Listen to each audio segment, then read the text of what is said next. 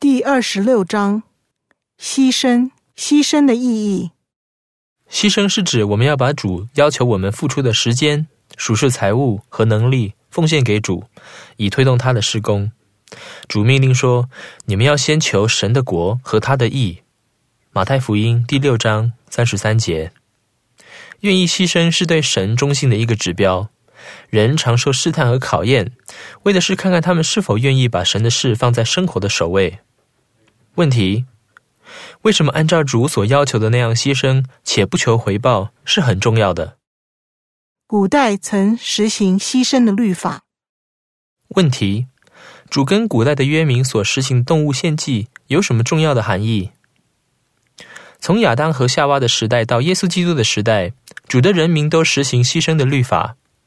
人们奉命要献出头生的羊作为祭品，这些牲口必须是完好无瑕的。这项教义是用来提醒世人，天父的长子耶稣基督将要来到世上，他在各方面都完美无瑕，并为我们的罪而牺牲自己。见摩西书第五章第五至八节。耶稣确实就像人民被教导的那样降世，还牺牲了自己的性命。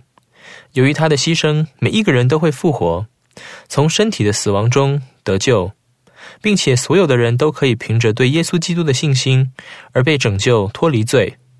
见本书十二章赎罪。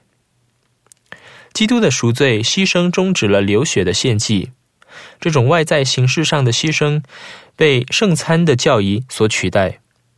圣餐的教义是用来提醒我们记得救主的伟大牺牲。我们应该经常领用圣餐，面包和水等象征提醒我们记得救主的身体和为我们流的血。见本书二十三章圣餐。问题：为什么救主的赎罪被认为是最伟大也是最后一次的牺牲？我们仍然需要牺牲。问题。我们今日如何遵守牺牲的律法？虽然流血的献祭已经终止，但是主仍然要求我们牺牲。不过他现在要求的是不一样的牺牲。他说：“你们不要再向我献流血的祭品，你们要废止供物和燔祭。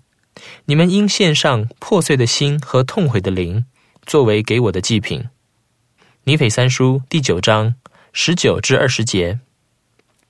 破碎的心和痛悔的灵，意思是我们会谦抑自己和悔改罪行，献上真正的忧伤。我们必须愿意为主牺牲一切。问题：人为什么会愿意牺牲？使徒保罗写道：“我们应当成为活祭，是圣洁的，神所喜悦的。”见罗马书十二章第一节。我们如果要成为活祭，就必须愿意把自己所有的一切都奉献给耶稣基督后期圣徒教会，以建立神在世上的国度，并努力建立西安。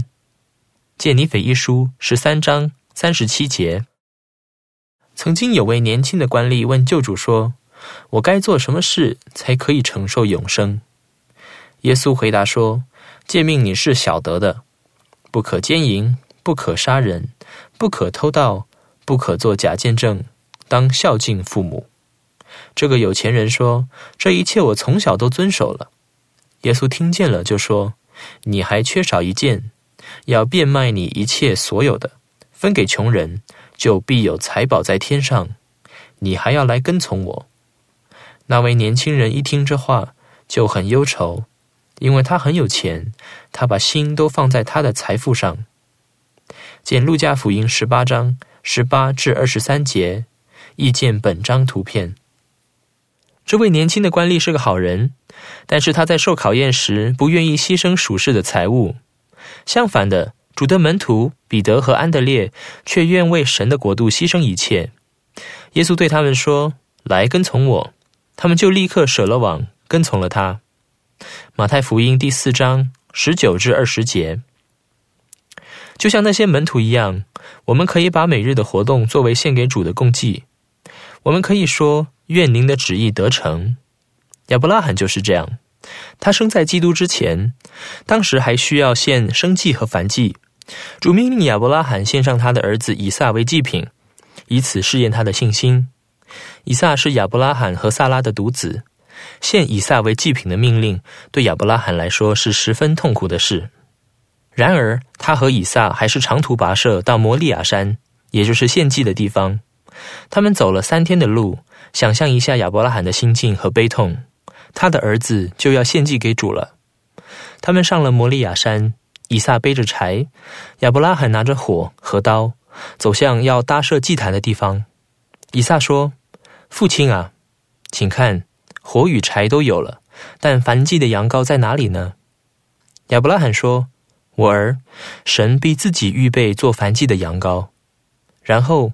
亚伯拉罕筑了一个坛，把柴摆好，把以撒绑起来，放在坛的柴上，然后拿刀要杀以撒。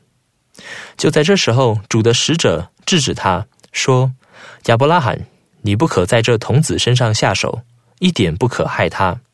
现在我知道你是敬畏神的了，因为你没有将你的儿子，就是你独生的儿子，留下不给我。”见创世纪二十二章第一至十四节，亚伯拉罕不再需要献祭自己的儿子，一定高兴得不得了。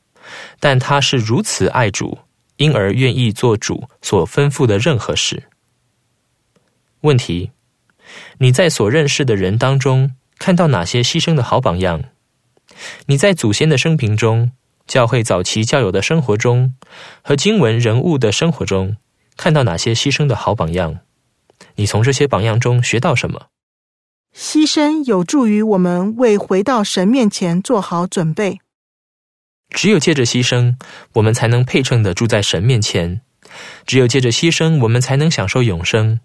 许多前人牺牲了他们所有的一切，我们如果也想得到他们所享有的丰盛酬赏，就必须也愿意做同样的牺牲。我们或许不会被要求去牺牲一切。但是，就像亚伯拉罕一样，我们应当乐于牺牲一切，让自己能配称住在主面前。主的人民一直都在各方面付出很大的牺牲。有人因为福音受人非难嘲弄，有些新归信者因为加入教会而被家人断绝关系，有一辈子的朋友反目成仇，有教友丢了工作，有教友丧失了性命。但是主会看到我们的牺牲。他应许说：“凡为我的名撇下房屋，或是弟兄姐妹、父亲母亲、儿女、田地的，必要得着百倍，并且承受永生。”马太福音十九章二十九节。我们对福音越有见证，就越能为主做更大的牺牲。注意以下这些真实的案例中所做的牺牲。德国有位教友存了十一奉献，存了好几年，直到有圣职权柄的人来访，收下他的奉献。有位妇女会的探访教师，三十年来没有遗漏任何一项指派。南非有一群圣徒搭车，站了三天，为的是要见主的先知，听他说话。在墨西哥的一次区域教友大会上，教友们在大会期间席地而眠，并饿肚子。因为他们把全部的钱都花在参加教友大会的旅费，所以没有钱可用于食宿。有一个家庭把车子卖掉，他们想用所得的款项来捐作圣殿建筑基金。另外有一个家庭把房子卖掉，筹措去圣殿的旅费。许多中性的后期圣徒生活拮据，却依然缴付十一奉献和其他捐献。有位弟兄因为不愿意在星期天上班而失去了工作。有个分会的年轻人自愿免费花时间照顾幼儿，让他们的父母能去帮忙盖教堂。男女青年为了传教，放弃或延后了良好的工作机会、教育或运动项目。我们还可以举其他许多为主牺牲的实例。不过，能在天父的国度里拥有一席地位，是值得我们付出时间。才干、精力、金钱和生命去做牺牲的。借由牺牲，我们可以从主那里得知，我们是蒙他接纳的。见教育和圣约九十七篇第八节。问题：你认为我们牺牲的意愿为什么和我们是否准备好住在神面前有关？其他经文：财宝在哪里，心就在哪里。路加福音十二章十六至三十四节。牺牲才配进天国。路加福音第九章五十七至六十二节。今天就是牺牲的日子。教育和圣约六十四篇二十三节。九十七篇十二节。为主舍去生命的，必再得着生命。教义和圣约九十八篇十三至十五节。爱蒙人宁愿牺牲性命，也不愿违背向主起的誓。阿尔玛书二十四章。给教师不需要教完各章的所有内容，在你前进的准备课程时，要寻求圣灵的指引，好知道应该教导该章的哪些部分和应该问哪些问题。